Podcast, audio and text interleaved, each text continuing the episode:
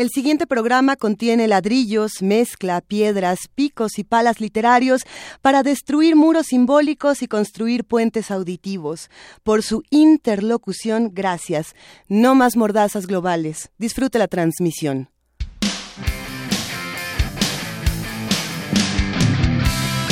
Radio UNAM presenta Sin margen. Borramos las fronteras que nos disocian.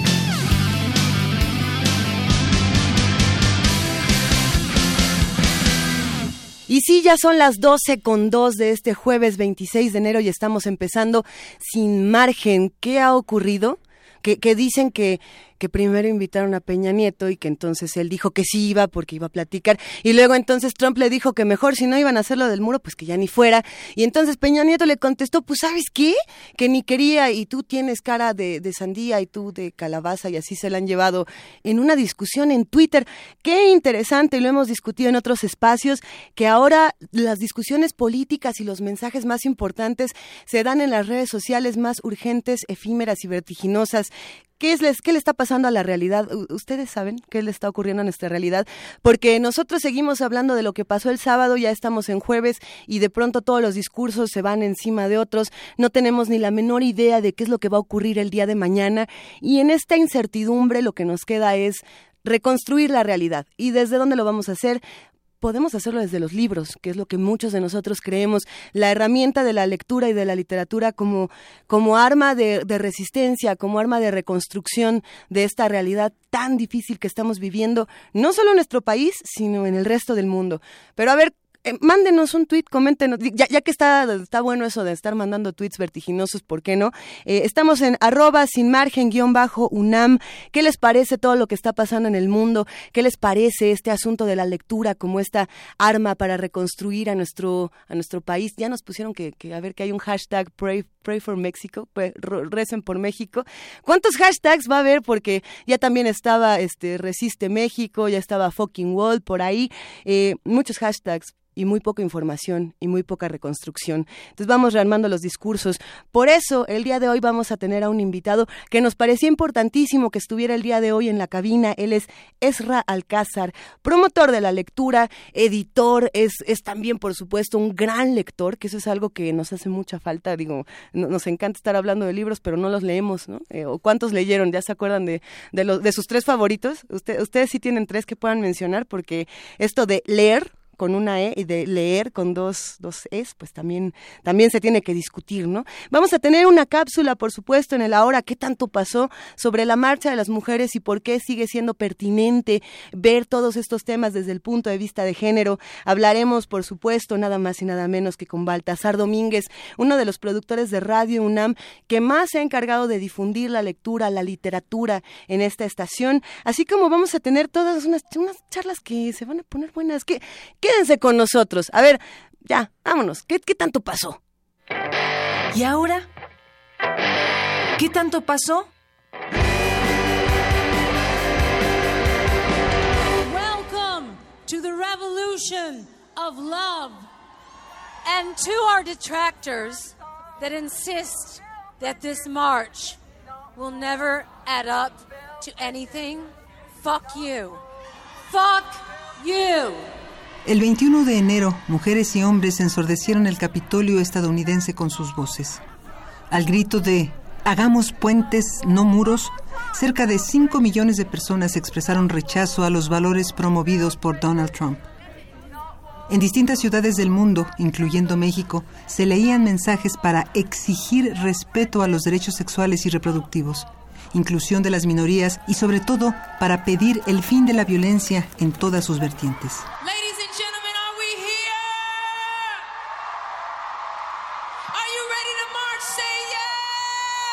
Actrices como Scarlett Johansson, América Ferrera y la cantante Alicia Keys tomaron el micrófono y pidieron unión a los pueblos del mundo. Pero, ¿cuál fue el origen de la movilización? Teresa Shook, una mujer de Hawái, convocó en redes sociales a sus amigos, todo para expresar su desacuerdo con la política del magnate mandatario.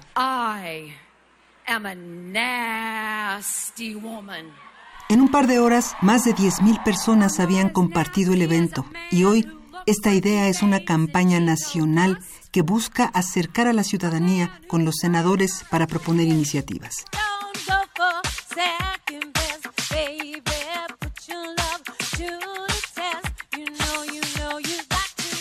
La Marcha de las Mujeres o Women's March es una iniciativa que está educando a la sociedad y que pone al Internet como arma de cambio. En México también hemos viralizado eventos. Hola, ¿qué tal? Los invitamos este 26 de diciembre.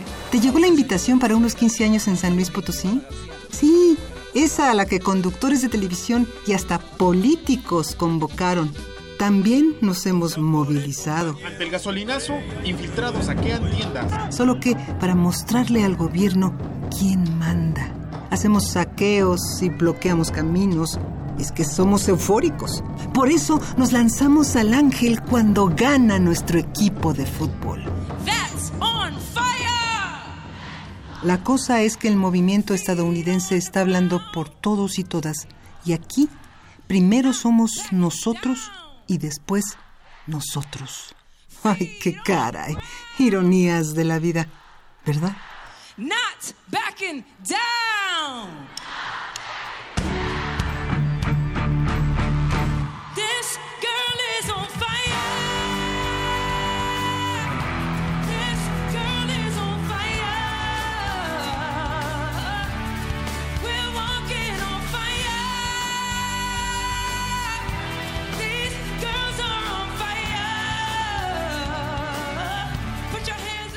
Y esto ocurre el fin de semana. Nosotros nos dedicamos a hacer esta cápsula porque nos parece importante el punto de vista de género que se le da a toda esta discusión de la nueva presidencia de los Estados Unidos.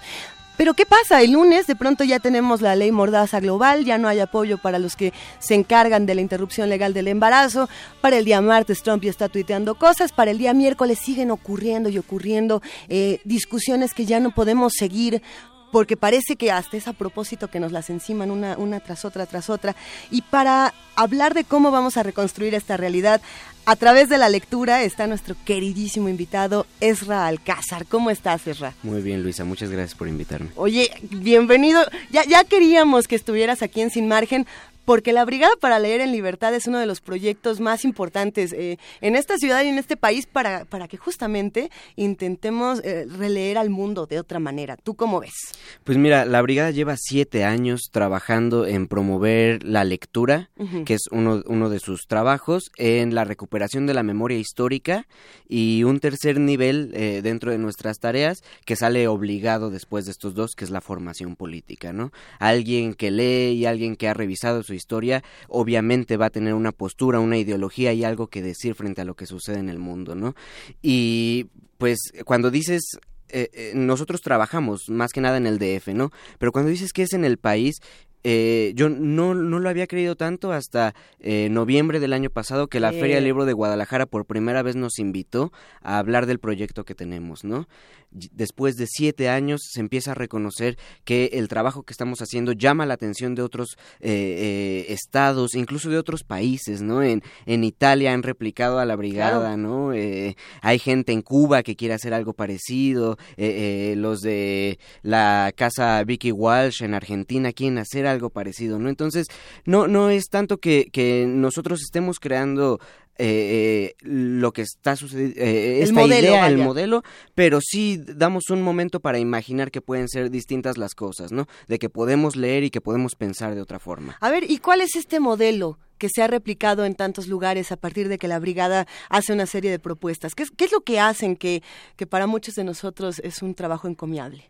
Eh, lo principal es llevar libros a la gente que no tiene acceso a la lectura por diferentes razones, económicas principalmente, ¿no? Vamos a zonas eh, donde no hay librerías o donde la gente no tiene eh, la capacidad económica para comprarse un libro de 200 pesos, ¿no?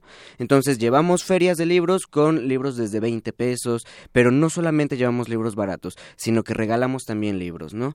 Y llevamos a sus autores y vamos y les platicamos, ¿no? Porque no sirve de nada que uno ande regalando libros como si fuera un panfleto si tú no hablas con la gente y le dices por qué vale la pena leerlo, ¿no? Ahí hay una crítica interesante que podríamos hacer al mundo editorial en, nuestro país, a, la ciudad literaria, es más, vámonos nomás aquí a la Ciudad de México si quieres, porque la brigada se mueve por acá, y, pensar en el precio que las librerías le ponen a los libros y el precio que los, los autores y las editoriales deciden ponerle a los libros, que a mí me parece eh, que si bien los autores comen, los editores comen, las editoriales tienen que mantenerse para tener una propuesta nueva.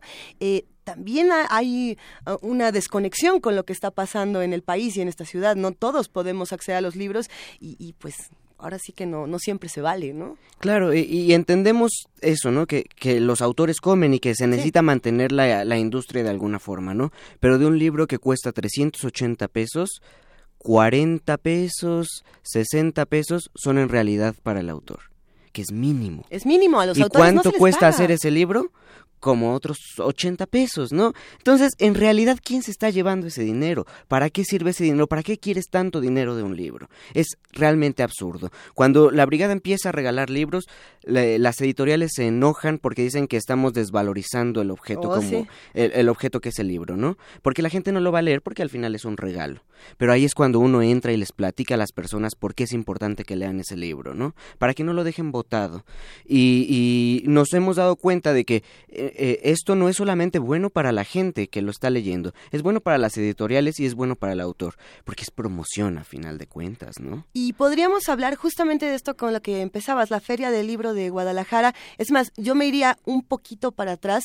Eh, a mí lo que me tocó vivir con ustedes precisamente en la Feria del Libro del Zócalo, me impresionó muchísimo. A mí me tocó ir como, como audiencia, como alguien que va caminando y dice, ah, mira, aquí está, aquí está mi, mi brigada, ¿no? Yo me quiero juntar aquí a ver qué pasa y la cantidad de personas que se reúnen a escuchar en los libros es, es abrumadora. Este, este asunto de, ah, es que la gente en México no lee, yo creo que es algo muy cuestionable. La pregunta es, ¿qué están leyendo? Y si no leen, ¿por qué no pueden acceder a la lectura, no? Que es algo que la brigada se ha cuestionado muchas veces. Yo, yo, yo, a mí me gustaría apuntar la gente no solamente va a escuchar, la gente va a hablar también. Esa es porque hay que bajar a los autores de esa especie de altar en el que los hemos tenido porque son muy inteligentes y porque hacen cosas maravillosas. Les podemos reclamar. Si no nos gusta lo que dijeron, si no nos gusta esa coma, les podemos preguntar por qué lo hicieron, ¿no? O por qué escribieron tal poema. Eso es lo que intentamos hacer. Todos estamos en un mismo nivel, ¿no? Y todos tenemos algo que enseñarle al otro. E, esta capacidad de contaminarnos de lo que pueda haber en en, otra persona, porque todos tenemos algo que decir. Y en el Zócalo se ve eso, ¿no? El, Zócalo es el espacio por excelencia de reunión de todo tipo de personas, ¿no? Ves eh, a los niveles socioeconómicos más altos y los más bajos, a los que han leído muchísimo y a los que no han leído nada. Ves a niños que han mandado de la escuela nada más para, para ver algo, no les dicen ni siquiera qué pero tienen tanto miedo de acercarse que están preguntando, bueno, ¿me van a hacer un examen? ¿Me van a cobrar algo? No, que, eso, por ejemplo, pasa mucho en la Feria del Libro de Guadalajara, ¿no? Que entran los, los jóvenes a las presentaciones y dicen, pues es que me mandaron de la escuela, entonces solo vengo a tomar la foto de que estuve aquí y me voy. Pero tiene que haber un gancho para estos lectores y el asunto es precisamente esto que dices. Eh, un libro no es nada más un objeto o un texto que te va a cambiar, sino que tiene que ser un objeto de interlocución. Eh, ¿Cómo has encontrado esta interlocución? ¿Qué, ¿Qué tan difícil o qué tantos retos han enfrentado desde la brigada para encontrar interlocutores? Los interlocutores están ahí, solo están esperando que alguien les hable a los ojos. Alguien, que alguien les haga caso, ¿no? Muchas veces no volteamos a ver a las personas y, y, y, están esperando, no tienen el acceso, no, no, no tienen la capacidad para llegar a ello, les da miedo, ¿no? Porque no han aprendido, porque no se sienten tan inteligentes. Entonces, eso es lo que hacemos, decirle, venga, vamos a hablar de lo mismo, ¿no? Somos las mismas personas y demostrarle por qué la historia que vive Carlitos en las batallas en el desierto es importante para ellos, ¿no? Puede ser eh, eh, algo que ellos vivieron o que les puede gustar, ¿no? Y, y, así empiezas, vas, vas con lo chiquito, vas con lo pequeño y ya después estás leyendo a Pessoa, no sé, y entendiendo tabaquería. Esas cosas pasan, ¿no? Y vamos viendo cómo los lectores de la brigada avanzan, ¿no? Tenemos como una especie de público cautivo. Yo siempre me acuerdo, Lo hay, sé, sí. hay unas tres o cuatro viejitas que he visto todo el tiempo en todos lados, ¿no? Lectoras. lectoras y que luego a mí también ya me da pena porque no tenemos cosas nuevas, ¿no? O yo siento que no tenemos cosas nuevas. Entonces ahí ando buscando, bueno, este no lo ha visto, ¿no? O, o seguramente este no lo conoce y, y- y vas creando nuevo contenido para ellos, ¿no? A ver, ¿cómo es el proyecto editorial entonces para la brigada? ¿Qué- ¿Cómo reúnen autores? ¿Cómo reúnen personas que digan, ok, yo le entro a esto, aunque a lo mejor no me van a pagar lo mismo que en esta otra editorial, o a lo mejor no me van a llevar a los mismos lugares, me van a llevar a estos otros a los que no estoy acostumbrado, porque a mí siempre me llevan al centro, ni siquiera voy a decir los nombres, pero tú lo sabes. ¿Qué pasa con esto? no se les paga nada a los autores, nunca se les paga nada. Es, es decirles, vamos a hablar de tus libros, o vamos a hablar de tal escritor, o vamos a hablar de tal tema. ¿Te interesa? ¿Quieres venir? ¿No? Y, y si ellos están abiertos, venga, y, y le decimos cómo es el sitio, ¿no? Eh, vamos a estar en una plaza pública donde hay- no hay unos buenos baños cerca, donde no hay un buen restaurante cerca, pero lo que vas a tener es gente que en verdad está interesada por ti. Gente que te va a decir si te equivocaste, ¿no? A mí me pasó algo sorprendente. El año pasado, en la, antes de la feria del libro, en la feria del libro de Texcoco, Ujú. fuimos a presentar un libro muy bueno de Verónica Gerber que se llama Conjunto Vacío, ¿no? Hacía un frío del carajo. Eh, a- estaban 10 personas en el público y yo veía solamente a una señora que decía sí a todo, ¿no? A todo lo que yo estaba diciendo. Entonces, volteaba y le decía a Verónica, yo le estoy hablando a ella, ¿no? A nadie más le voy a hablar porque ella es la que yo siento que me está poniendo atención. Al final de la presentación, seis personas compraron el libro, solo dos pidieron el autógrafo y uno se paró a reclamarle a Verónica que estaba mal en algo que había dicho sobre los conjuntos de Ben porque él era matemático.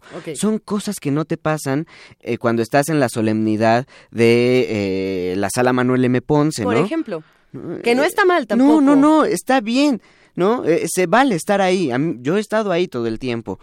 Pero eh, esta idea de que no hay que, no, no necesito el autógrafo para que valga la pena el libro, ¿no?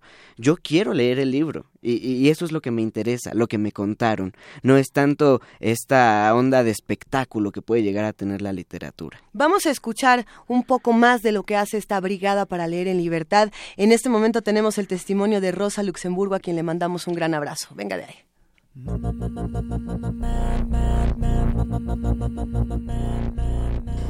La Brigada en México es una de las organizaciones contraparte con la que trabajamos y trabaja de manera incansable en el fomento a la lectura. Eh, hacen formación política de izquierda en la población de base a través de la facilitación de espacios de discusión, de análisis, de reflexión y también a través de la distribución gratuita de publicaciones. Eh, pues miles de ejemplares de libros de distintos títulos se han repartido por años ya y eso es lo que apoyamos desde la Fundación. Una de las aliadas estratégicas con quien trabaja la brigada es justamente San Juana Martínez, quien es una periodista comprometida con la verdad y las causas justas, y quien ha padecido amenazas de muerte y hostigamiento a raíz de sus investigaciones sobre pederastia clerical y la protección desde las cúpulas del poder eclesiástico a los criminales. San Juan es la autora del libro La cara oculta del Vaticano que hoy presentamos en este espacio. ¿Por qué publicar este libro nuevamente? Hay varias razones. La principal es porque este libro en sus ediciones pasadas ha sido misteriosamente desaparecido de los estantes de las librerías, ya lo dice San Juan en el mismo. Eh, eso es censura, aquí y en cualquier lado. Bueno, aquí se presentó también hace unos días eh, eh, la obra, esa obra, y había un lleno total en, esta, en, este, en este lugar. También se regalaron los ejemplares de esa novela, que además es una novela que prácticamente no se conseguía en español, pero la brigada hizo un trabajo estupendo, eh, consiguió las traducciones que había de la, de la novela, viejas traducciones incompletas, este, José las tomó, completó las que faltaban y ofreció un libro único que regaló a todos los asistentes de, de la presentación hace unos días. Esta es, eh, es una charla organizada por la Brigada para la en Libertad y los talleres a los que ahora llamamos de memoria colectiva. Pero es una reflexión que no se ha hecho tal como la va a hacer Paco. Eh, bueno, recuerdo que eh, se está haciendo en streaming como una videoconferencia en la que luego se va a poder preguntar a otras ciudades del, del país. Una lucha que logró por lo pronto frenar una parte muy importante en la aplicación de esta reforma educativa. Abrogar esta reforma educativa, pero sí lograron detenerla, sí lograron mostrarnos a todos en este país que ellos no están dispuestos a que se pase por encima y a que se pase por encima de una conquista tan importante como es la educación pública consagrada en el artículo tercero constitucional.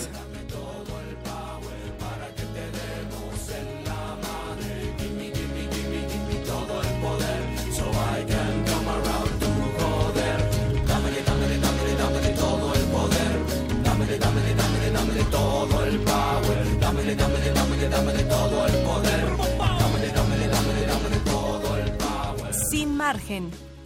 No se trata de que me toleres, se trata de que soy. Y así como no se trata de que nos toleren, sino de que somos, eh, también ya paramos de marginar porque, a ver, que, que, le mandamos un abrazo a Rosa Luxemburgo, pero a la fundación y a todos los amigos que forman parte de uno que se está emocionando y que entonces empieza a mandar saludos de ultratumba. Pero pues si ya me conocen, ¿para qué me dejan sola? La, la tucita también se va a manifestar aquí en la cabina de Sin Margen. Si ya nos conocen, ¿para qué nos dejan solos? Y en este momento muchos saben que Donald Trump está dando un discurso en vivo, pero nosotros estamos hablando de algo que tiene que reconstruir una realidad que poco a poco los políticos intentan deconstruir, querido Ezra Alcázar. ¿Y, y cómo le hacemos? Y te lo pregunto porque eh, si no tenemos discursos, si no tenemos una eh, construcción de la realidad, pues la realidad se nos cae, ¿no? Que es lo que decías al principio con este asunto de la memoria histórica y de la formación política. ¿Qué hacemos? tenemos que leer. Yo creo que la lectura es lo único que puede salvar a, este país y a este mundo que está... Eh, ya, ya no solamente somos nosotros, ¿no? Ya todo, está cada vez peor. tenemos que leer porque el lector y el escritor están en conflicto todo el tiempo, ¿no? Uno, uno lee o uno escribe porque algo anda mal en su entorno. Y al leer y al escribir no es que uno vaya a solucionar eso, sino que nos alumbra un poquito mejor lo que está sucediendo, ¿no? y, y, cómo podemos combatir qué es lo que está pasando y de otras maneras, ¿no? Eh, pensaba, por ejemplo, en quienes eh, manifiestan su enojo, su furia, destruyendo eh, una cabina telefónica o haciendo ese tipo de cosas, ¿no? Yo creo que eso no es tan subversivo como que alguien se ponga a leer a eh, Madame Bovary o que se ponga a leer Maestro y Margarita, ¿no? De Bulgakov. Eso es realmente subversivo, porque lo subversivo son las palabras, porque la realidad se construye de palabras y si no tenemos las palabras para hacerlo, esa realidad no se construye bien, porque la realidad también se construye en la ausencia de esas palabras. Y tal vez el problema de esto, de estos discursos como el que está dando Trump en este momento, es que son palabras vacías. Y por eso la realidad que está construyendo está tan fragmentada y se va reemplazando cada día por ideas distintas y cambia de opinión todo el tiempo, porque no estás profundizando en ninguna de tus ideas. Tenemos que leer para tener otras experiencias y poder pensar más allá de lo que eh, eh, tenemos cerca, ¿no? Conocer al otro. A ver, ¿y, y como qué libros nos recomendarías el día de hoy? Ya, ¿quién, anda telefoneando? Somos nosotros aquí en Sin Margen, estamos en arroba sin margen guion bajo UNAM y vamos a hablar de libros que nos pueden cambiar la realidad, A ver, aquí tenemos uno sobre la mesa y que además los vamos a regalar, o sea que se pone bueno. Trajimos libritos, trajimos el último que, que publicó la brigada, perdón, que es eh, una antología... Eh, levemente odiosa de poemas de Roque Dalton. ok, gran que, título, que es sumamente militante y es de la literatura más alta, ¿no? E, es una antología que hizo Oscar de Pablo, el, el, poeta y que también es parte de la brigada y que está eh, todo el tiempo con nosotros, ¿no? Eh, que a mí me gusta mucho ese libro nuevo que, que hicimos. Traemos también... Eh, eh, Juan Hernández Luna, un libro sobre Emiliano Zapata, porque dentro de lo que habíamos platicado, eh, no solamente es literatura en general, sino también eh, una reconstrucción de la memoria histórica, ¿no? Tener, tener presente qué es lo que está pasando. Traemos cuentos también. Traemos cuentos. A ver, antes de que hablemos de los cuentos, yo quiero que nos detengamos un momento a recordar lo que pasó de, del 12 de diciembre al 6 de enero, gracias a la Brigada para Leer en Libertad, que fue uno de los fenómenos más bellos que a mí me ha tocado ver en redes sociales, mientras que el mundo se estaba haciendo pedacitos y la realidad se estaba haciendo pedacitos y los discursos no servían para nada, empezamos a ver a un montón de lectores leyendo cuentos. ¿Qué pasó ahí? Pues ¿Cómo estuvo? pues que, que, que, todavía existen personas que dicen yo vengo a ofrecer mi corazón, ¿no? En esos momentos tan terribles como, como decía Fito Páez. Eh, decidimos inventar el maratón Guadalupe Reyes de lectura, ¿no? Eh, está, eh, está padrísimo que uno coma un montón y que uno beba un montón en esos días, pero también son días de, que tenemos un montón de tiempo libre, ¿no? Que, que, es lo que menos tenemos en la vida, ¿no? Entonces hay que aprovecharlo leyendo y compartiendo lo que nos gusta leer, ¿no? Entonces eh, propusimos que la gente grabara un videíto donde leyera el fragmento de un libro, del libro que estaba leyendo todos los días, desde el 12 de diciembre hasta hasta el 6 de enero, en donde pues leyeran lo que más les había gustado del libro que, que, que en ese momento ellos estaban revisando, ¿no? La respuesta fue impresionante, ¿no? Eh, desde niños de seis años que diario te estaban leyendo un fragmento nuevo del libro que estaban leyendo o de un nuevo libro, ¿no? Porque incluso se apresuraban para, para, para leer un poquito más. Un niño que se llama Sebastián y que siempre nos está persiguiendo y que lee todo, ¿no? Eh, eh, un voraz. Sí, sí, sí, yo no sé cómo lo hace. Yo, la verdad, yo no leía tanto a su edad. Él lee un montón y aparte lo comparte, ¿no? Y, y, y le dice a la gente por qué le gustó eso, ¿no? ¿Qué, es, es lo más padre? Eh, el, maratón fue muy bueno, porque no solamente eran los lectores, sino que invitábamos también a los escritores, ¿no? Eh, bueno, a ver, cuéntanos tú qué estás leyendo, que yo creo que es muy importante, ¿no? Hace rato que mencionabas la Feria del Libro del Zócalo, una de las conferencias con, la, con, las que, con la que empezamos la, la feria fue una conferencia de Juan Villoro, donde no iba a ir a hablar de sus libros. Queríamos que hablara de lo que estaba leyendo y de su experiencia como lector. Porque era eso, un festejo hacia los lectores, la, la, feria. ¿Y cómo les fue con esto? Porque generalmente uno está esperando en redes sociales, en columnas y demás, la opinión de Juan Villoro sobre las cosas y lo que él escribe. y, qué pasa cuando los ponemos en el lado de los lectores? ¿Cuál fue la respuesta de la gente? Fue impresionante, porque muchos se sentían eh, identificados con, con el Juan Villoro que decía, bueno, es que yo quise leer... Eh, el mío Cid a los 12 años porque me lo mandaron en la escuela y la verdad es que lo leí y no entendí nada, ¿no? E, el, el libro podía chocar contra mi cabeza y, sonaba hueco porque yo no estaba preparado para ese libro. Entonces nos empezó a contar su experiencia, cómo fue avanzando como lector, fue impresionante, ¿no? Eh, y, una de las cosas más bonitas que llegó a decir y que fue prácticamente un piropo para nosotros, o que yo lo tomé como un piropo para nosotros, es que no es tan importante el libro como las manos que te lo dan, ¿no? Uy. Con esto, con este preciso eh, momento nos vamos a ir a escuchar algo de lo que hicieron los amigos lectores y, y que es algo que además me llamó mucho la atención. No solamente Esra leían cosas, sino que empezaron a escribir.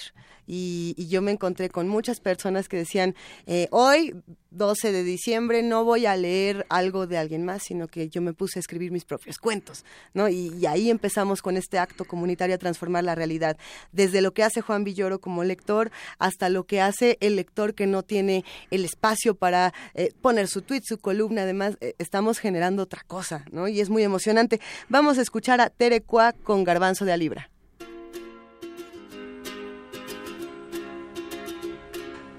Subí al micro que va del Estadio Azteca a Pino Suárez rumbo a la Mártires. Casi lleno, ritmo y velocidad acostumbrados a las 12.30 de un viernes común. La radio transmitiendo algo sobre dolores estomacales, brujería y maldiciones. Mamita, usted siente en el estómago como un animal que le camina, ¿verdad?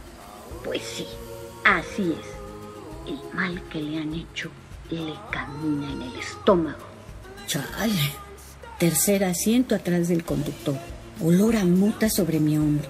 Se encuentran la mirada del conductor y la mía a través del espejo. El olor se intensifica, no importan las ventanas y puertas abiertas. Mire, mamita, usted y su esposo deben venir a una consulta privada.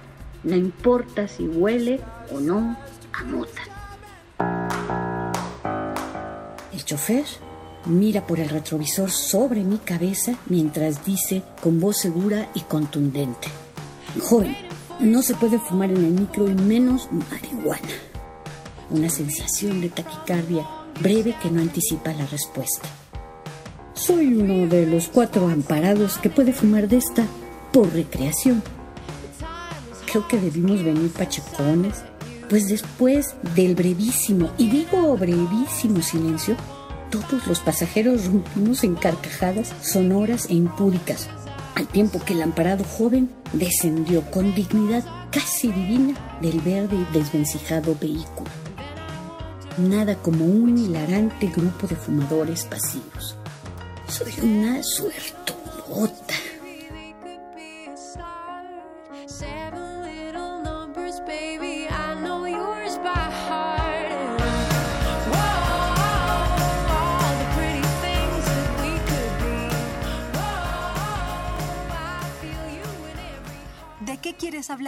Estamos en Twitter como arroba sin margen guion bajo UNAM. Amigos de Radio UNAM, soy Baltasar Domínguez, productor de esta estación. La primera recomendación que quiero hacer es La Urracaladrona de Rossini, una pieza de Rossini en esta versión de Wendy Carlos, anteriormente llamado Walter Carlos. Este personaje fue quien realizó el soundtrack de la película La Naranja Mecánica. Esta película, que es una adaptación del libro del mismo nombre, La Naranja Mecánica, de Anthony Burgess, autor inglés, que este año 2017 cumple 100 años de nacimiento. Esta variación me recuerda el ensayo de Milán Kundera, El arte de la variación, que viene en su libro Jack y su amo. Eh, Kundera dice que si bien la variación es un concepto musical, puede ser llevado a la literatura, es decir, tomas una obra, una obra de arte, la intervienes, la transformas y haces otra cosa completamente diferente. Escuchemos esta melodía dedicada a las malas conductas que oyen este programa sin margen.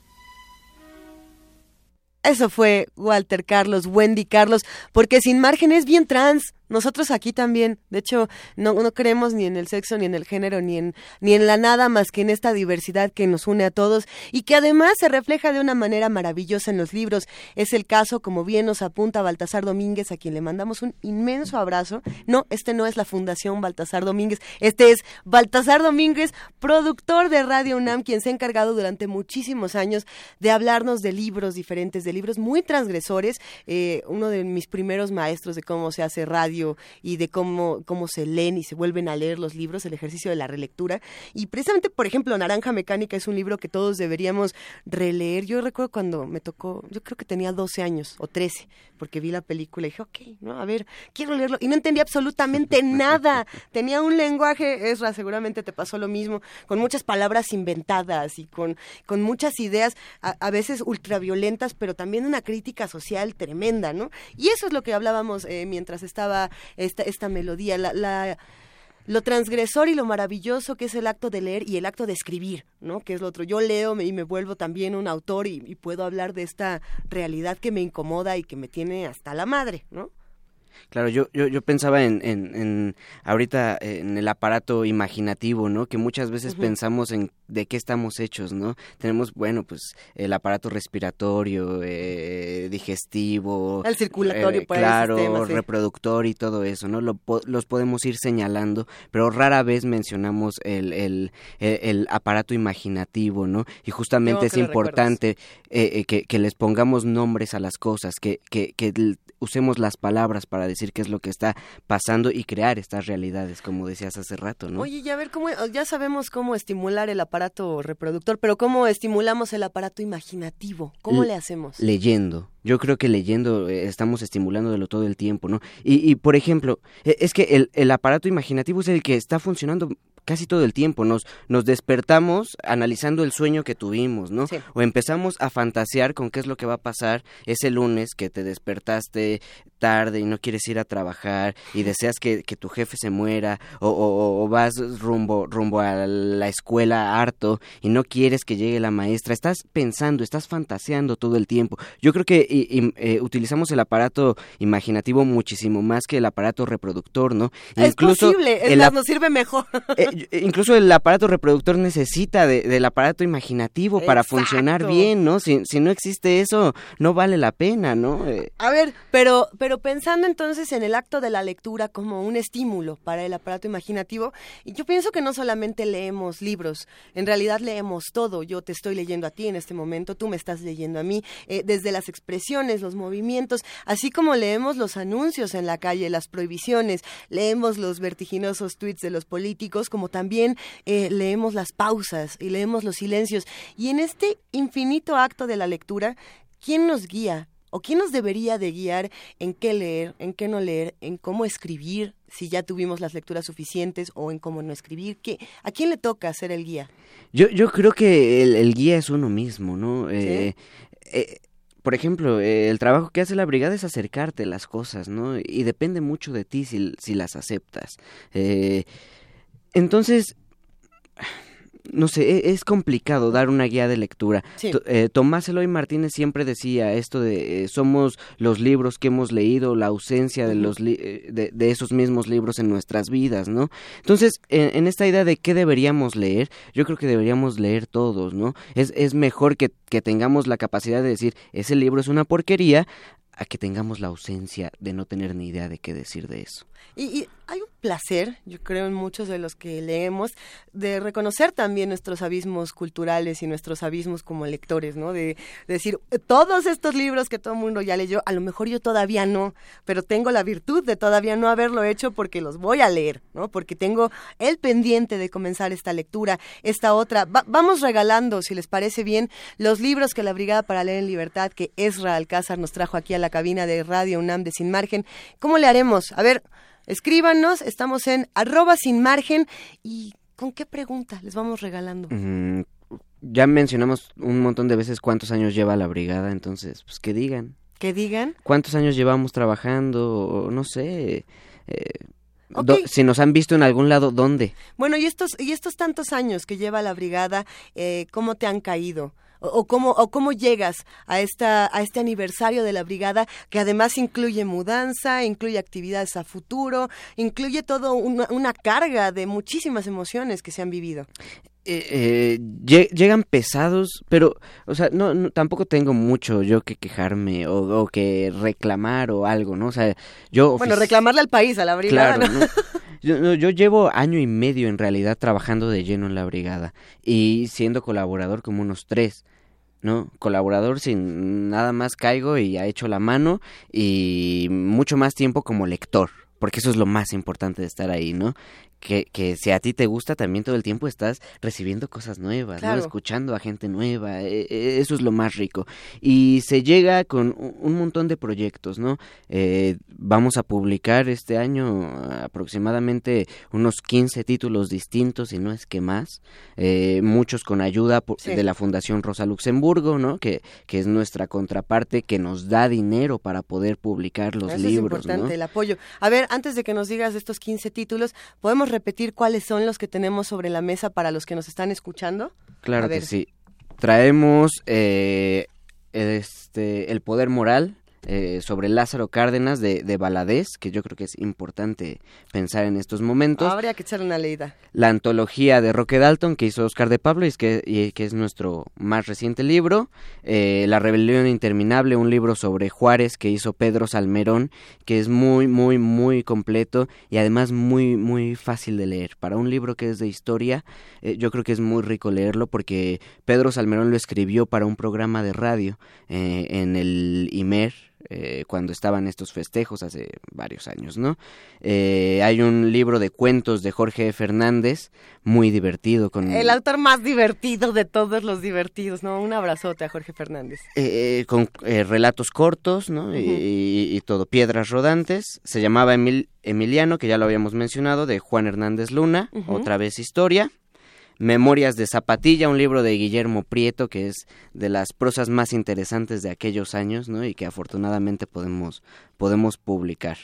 Y el último es El Principio, que yo creo que es un libro bien interesante porque es una novela eh, sobre chicos durante el año 68.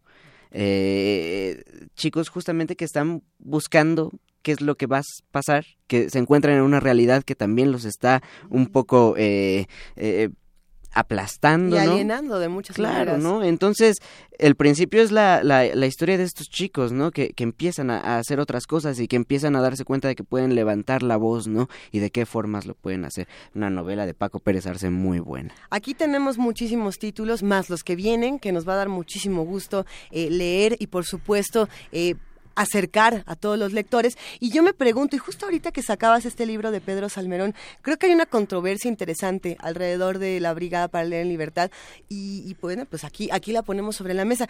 ¿Hay o no hay una, una postura política en, los títulos y, y, en, y en las reuniones y en los acercamientos y en los talleres, porque muchos dicen, a ver, es que esto es 100% de izquierda y hay quienes dicen, no, no, no, no, no, la literatura no tiene una postura política yo, no sabría. A ver, es interesante, ¿no? ¿Debe o no debe tener la literatura o el acto de la lectura una postura política? ¿La tiene en este caso? No, la, la brigada tiene clara una ideología, ¿no? Y tiene una postura política bien marcada que es de izquierda, ¿no? Y, y, y, que... Y, y, de una izquierda que no tiene partidos, que eso es muy importante. Eso nos relacionamos mucho con, con, los partidos y nos relacionamos mucho con políticos, pero con políticos que a nosotros nos parece que están eh, de acuerdo con, eh, con, con, las ideas que, que, manejamos en la brigada, ¿no? Eh, no es simplemente hacernos amigos, nada más. Entonces sí es muy marcada y, y se ve en los libros que, que, que publicamos, ¿no? O sea, eh, este no, pero bueno, algunos libros de hace varios años los publicamos con ayuda del PRD y alguna vez publicamos libros con Morena y hemos publicado libros con la CETEG, ¿no? Eh, con movimientos políticamente claros, ¿no? Y con pero que si están eh, con la idea de, de, tengo una lana que se puede usar para publicar libros y para promover la cultura, va. Nosotros aceptamos esa lana, pero tú no nos estás poniendo ningún pero en nada. ¿No? He o sea, ahí. nosotros sabemos qué es lo que vamos a publicar y nosotros tenemos nuestra propia agenda, ¿no? Es su propia línea editorial, ustedes deciden, no hay una censura como tal, ni hay un, a ver, vente por acá porque lo que quiere decir este partido es esto, lo que quiere decir este otro. No, no hay, ahora sí que no hay jalón. Por ningún lado. La única censura es la de nuestros gustos y la de nuestra propia conciencia, ¿no? Y de decir, no voy a hacer esto porque esto está mal. Lo bueno es que aquí todos somos una bola de malportados, así que vamos a leer todos estos títulos. Y nos escribe por aquí Héctor Santamaría y plantea algo interesante, que a ver, ¿qué A te ver. parece? Dice, no hay que exagerar diciendo que la lectura es la única forma de luchar. También hay otras formas como manifestaciones, el- el- lo que se hace en las escuelas y demás. Y, y bueno, pues podemos hablar de todo lo que ha ocurrido en el país. Eh, uno habla, por supuesto, de la marcha de las mujeres en Estados Unidos, pero aquí desde que empezó el año hemos tenido día tras día marchas por el gasolinazo y marchas por reformas educativas que no que a lo mejor no eran tan educativas como nos dijeron o por reformas energéticas que no eran tan energéticas como nos dijeron Eh, qué respuesta se da entonces desde la cultura no por ejemplo y, y, y si es la única o hay más Bueno, o sea, yo, yo cuando digo que la lectura es lo que puede salvar es porque te da la capacidad de, de, de entrarle al debate en todos estos temas, ¿no? Eh, te, te da una soltura a la hora de hablar, te da eh, ideas de un mundo distinto. Ya depende uno de, de, de qué es lo que va a hacer después, ¿no? Eh, y, y, por ejemplo, tenemos debates todo el tiempo, ¿no? Eh, du- ah, en la última feria que hicimos en la Alameda tuvimos un debate sobre eh, el tema de la explosión demográfica, ¿no? Que es terrible en la Ciudad de México, sobre... eh, eh, acompañamos a los maestros mucho tiempo, a los normalistas, hemos tenido debates sobre Ayotzinapa, debates sobre la reforma energética, eh, una vez tuvimos una mesa sobre Trump también, ¿no? Y Sí. tendremos otras. Entonces se abre las posibilidades y se abre el debate para esto, ¿no? E invitas al dirigente de una, de, de, de algún ah, movimiento político, de alguna organización, todos tienen el micrófono abierto, ¿no? Y bueno, las manifestaciones, coño, nosotros marchamos varias veces como brigada. como brigada Y justamente. regalamos libros en manifestaciones y llevamos eh, libros a plantones, ¿no? Entonces, eh, ahí estamos y estamos convencidos de que eso sirve, ¿no? Pero también estamos convencidos de que gritar no sirve de nada si no tienes bien construido tu discurso. Y si solamente estás repitiendo, pues tampoco sirve, ¿no? Tienes ahí. que saber qué es lo que estás diciendo. Ah, eh, hace unos días escribieron algunos mensajes que, que tenían una parte muy interesante. Decían, a ver, mientras el mundo prácticamente se está cayendo a pedazos, ustedes andan aquí hablando de libros y Mm, hablando sí. de sexo y hablando de otras cosas. Y uno se pregunta, bueno, pues de qué voy a hablar o cómo voy a construir una realidad diferente si no, no tengo el discurso, ¿no? Que es lo que justo apuntas. O, o en otro, si quiero decir que no estoy de acuerdo, tendría que entender con qué no estoy de acuerdo y tendría que entender de dónde viene. Eh, por eso es tan importante asistir a todo el trabajo que hace la brigada y no solo eso. eh, tratar de apoyarlo. ¿Cómo podemos nosotros apoyar el trabajo que ustedes hacen? Pues siempre necesitamos ayuda, ¿no? Por ejemplo, eh, nos pasa mucho que nos dicen, bueno, queremos colaborar, ¿no? Órale, yo le entro, quiero, quiero pertenecer. Por ejemplo, en una feria del libro del Zócalo siempre tenemos que andar poniendo y quitando sillas, ¿no? O tenemos que hacer una barrera enorme cuando va a pasar eh, Elena Poniatowska porque se le avienta a la gente y porque es grande y, Y la pueden avienta, tumbar y se y se le avientan avienta. en serio, ¿no? Una señora me iba a morder eh, en diciembre porque quería un autógrafo después de que ella ya había firmado como 50 libros, Es ¿no? voracidad literaria, se entiende, pero no, pero no muerdan. o sea, y, y necesitamos ayuda, desde cargar libros hasta que nos ayuden a repartir libros y a platicar libros, ¿no? Eh, siempre estamos necesitando. Y ahorita la ayuda que más estamos necesitando y que justamente por eso estamos eh, planteando un, eh, un una venta de garage este próximo sábado 28 Ujú. es que nos quedamos sin oficina entonces tenemos que mudarnos y es mudar un montón de libros. Entonces, para eso vamos a vender libros y para eso también estamos aceptando en nuestras redes sociales que si ustedes conocen eh, que alguien está rentando una casa, una Ah, oficina, una bodega, nos lo hagan saber para que la descubramos porque tenemos que movernos pronto. Están Pero- buscando casa. Estamos buscando casa y también estamos buscando lectores para todos esos libros que tenemos embodegados, que vamos a sacar una cantidad de libros que no se han movido o que hemos guardado para ocasiones especiales, ¿no? Porque también nos gusta como dar sorpresas. Estuvimos eh, el, el mero día de Navidad. eh, un grupo de miembros de la brigada eh, buscando libros viejos en librerías eh, de usado, buscando en las bodegas del Conaculta, buscando en todos lados libros muy buenos que han sido olvidados de alguna forma, ¿no? Y que vamos a sacar ahora en unos paquetes impresionantes, ¿no? Hay un paquete con unos cinco o seis libros de Asimov que va a estar en 200 pesos, ¿no? En una edición muy linda. O tenemos un, unas unas novelitas o no, no, un, un, libro de poemas de Ángel González en 20 pesos que esos están nuevos o, también los usados, una colección para, para el, el, que piensa ser psicoanalista, ¿no? Una colección de puros libros de Freud por 80 varos, ¿no? Eh, Ay, no más. Entonces, eh, ahorita como mejor nos pueden ayudar es leyendo. Mira, pensar es gratis, pero leer puede ser muy barato. y esa y esa es la virtud de lo que está haciendo la brigada.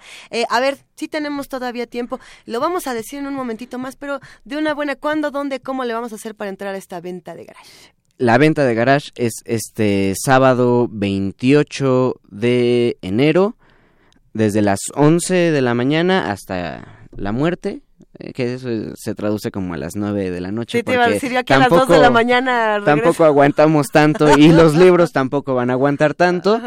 Pero eh, va, a ser ese día, el, este sábado que viene, desde las 11 de la mañana, en la que es nuestra oficina todavía, que es en Durango 281, eh, esquina con Cozumel, muy cerca del Metro Sevilla. Oye, pues a ver, ya de una buena, cuéntanos, ¿qué van a hacer? ¿Ya tienen planes de aquí como hasta el 2018? ¿De aquí a que las elecciones nos alcancen o cómo le van a hacer? somos muy optimistas y hacemos planes a, a un futuro bien, bien lejano. Eh, porque ya todo el mundo los quieren secuestrar, ya quieren que se vayan a San Miguel de Allende, Roberto Corona, le mandamos un abrazo. Aquí Teresa Cortés dice que cómo los pueden conocer más. ¿Qué, cuéntanos, ¿dónde, cómo, qué van a hacer ahora? Bueno, eh, por ahora vamos a estar pronto en la UAM Coajimalpa, vamos a Querétaro, que eh, cuando decimos estamos en la Ciudad de México, pero es Ciudad de México y área conurbada, nos acercamos un poquito, ¿no? Eh, vamos a estar en Texcoco, eh, en marzo eh, vamos a Escapotzalco ya muy pronto. Eh, en Nesa también se acerca la feria de Nesa que la hacemos cada año. todo esto está programado, todo lo que estoy mencionando está programado para la primera mitad del año, ¿no? Entonces, no traigo las fechas exactas porque con nosotros siempre ah, eso es un caos. Aquí nos andamos preparando, vas a volver. Claro, yo, yo regreso cuando me inviten y también nos pueden seguir en redes sociales, ¿no? Que ahí estamos todo el tiempo, ¿no? ¿Dónde están en redes sociales? Eh, arroba Brigada Cultural y para leer en libertad en Facebook. ¿Y la tuya? Arroba Esra Bueno, es que sí te pueden ver, te pueden ver de hecho en el canal de Ciudad TV. Sí, ahí también estamos cada 15 días hablando de libros y ciudades. Hablando de libros y ciudades, eh, quizá podríamos cerrar con eso porque por aquí nos habían dicho que leyéramos algo de Pacheco, eh, pero bueno, ah, lo, vamos a compartir por supuesto, este, este poema, Alta Traición, sí, cómo no. Bueno, pero ahorita, ahorita lo compartimos. ¿Cómo se relaciona la lectura con esta ciudad o cómo vamos a hacer que esta ciudad nos pertenezca más a partir del acto de la lectura? Nadie mejor para pensarlo que Pacheco. ¿Verdad? Eh, a, Pacheco le encantaba caminar por la ciudad y en sus últimos años... Amada y odiada, pero Claro, y en sus últimos años él decía que se sentía como un eh, oso polar al que se le estaba deshaciendo el hielo, ¿no? Porque ya no podía salir. Eh, su colonia estaba destruida todo el tiempo, llena de baches, ¿no? Para un señor grande como él. Entonces... yo me acuerdo de un poema muy lindo donde platicaba así como eh, eh, lo triste que es caminar por Avenida Juárez y, intentar ver tu rostro en las caras de las muchachas que no son tú, ¿no? O va mencionando eh, ese árbol que ya cortaron, donde estaban apuntados sus nombres. Pacheco hizo varios homenajes a la ciudad, ¿no? Yo creo que eso es lo mejor que, que, tiene y debemos recuperar la ciudad de la que él habló y hacerla nuestra, ¿no? Eh, eh demostrar que, que, tenemos algo que decir, que yo creo que es lo más importante. Tenemos algo que decir y tenemos que borrar esta frontera que nos está separando a, todos con, con miedo, eh, con odio, con muchísimo enojo. Hay que ponernos de acuerdo poco a poquito. Esra Alcázar, nos tenemos que despedir en este momento. Se, fue el tiempo volando, ni siquiera puedo creerlo. Por favor, repítenos ya para, para despedirnos. ¿A qué hora nos vamos a ver este fin de semana? Sábado 28, desde las 11 de la mañana, en Durango 281, esquina con Cozumel, muy cerca del Metro Sevilla. Pues muchísimas gracias, queridísimo Ezra Alcázar. Eh, no solamente admiramos tu trabajo, admiramos lo que hace la Brigada para Leer en Libertad, sino que vamos a ver qué hacemos para todos sumarnos a este proyecto y, ver cómo le entramos. Un verdadero placer. Nosotros, a ver, nos vamos a despedir con dos cosas. a, petición popular, ahí les va este, este, este su alta traición. Ay, qué bonito. Y después de eso vamos a escuchar a Baltasar Domínguez, que nos va a deleitar con Hey Ma, esta canción de James, que bueno, es una maravilla y ahorita les va a contar. ¿Por qué? Porque si hay alguien que ha leído y que ha disfrutado y que ha escrito de una manera muy excéntrica es James Joyce, y de ahí que muchos rockeros se han inspirado para hacer sus propias melodías. Pero bueno, con esto nos vamos. No amo mi patria. Su fulgor abstracto es inacible. Pero, aunque suene mal, Daría la vida por diez lugares suyos, cierta gente, puertos, bosques de pinos, fortalezas, una ciudad deshecha, gris, monstruosa, varias figuras de su historia, montañas y tres o cuatro ríos. José Emilio Pacheco, Alta Traición. La canción Hey Ma de James me recuerda a otra melodía de otro grupo inglés, The Levelers. Esta melodía se titula Another Man Calls que recomiendo que escuchen aquí en Sin Margen y que va dedicado, por supuesto, a las malas conductas que escuchan sin margen.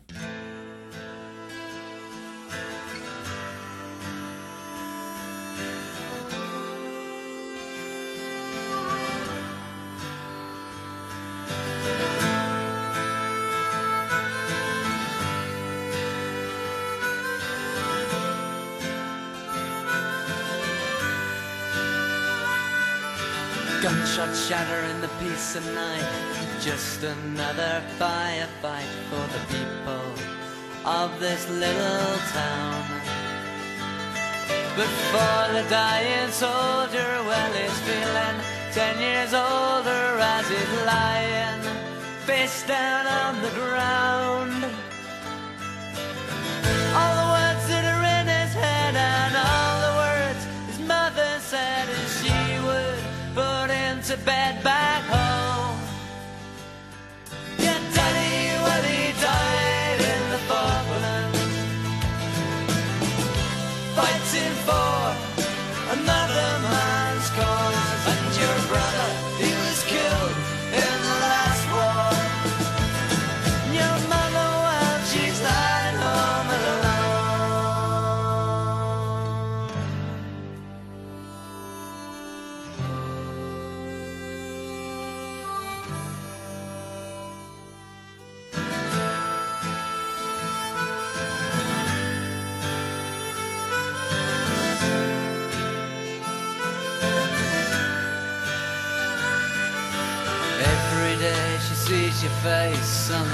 Picture on the fireplace with your brother. She was leaving school. Then a day came five years ago. You said, Mother, I need to know. And you spoke the words your brother spoke before. I've seen the things my daddy's done, and I've seen the medals that he's won, and I know this is what he would have wanted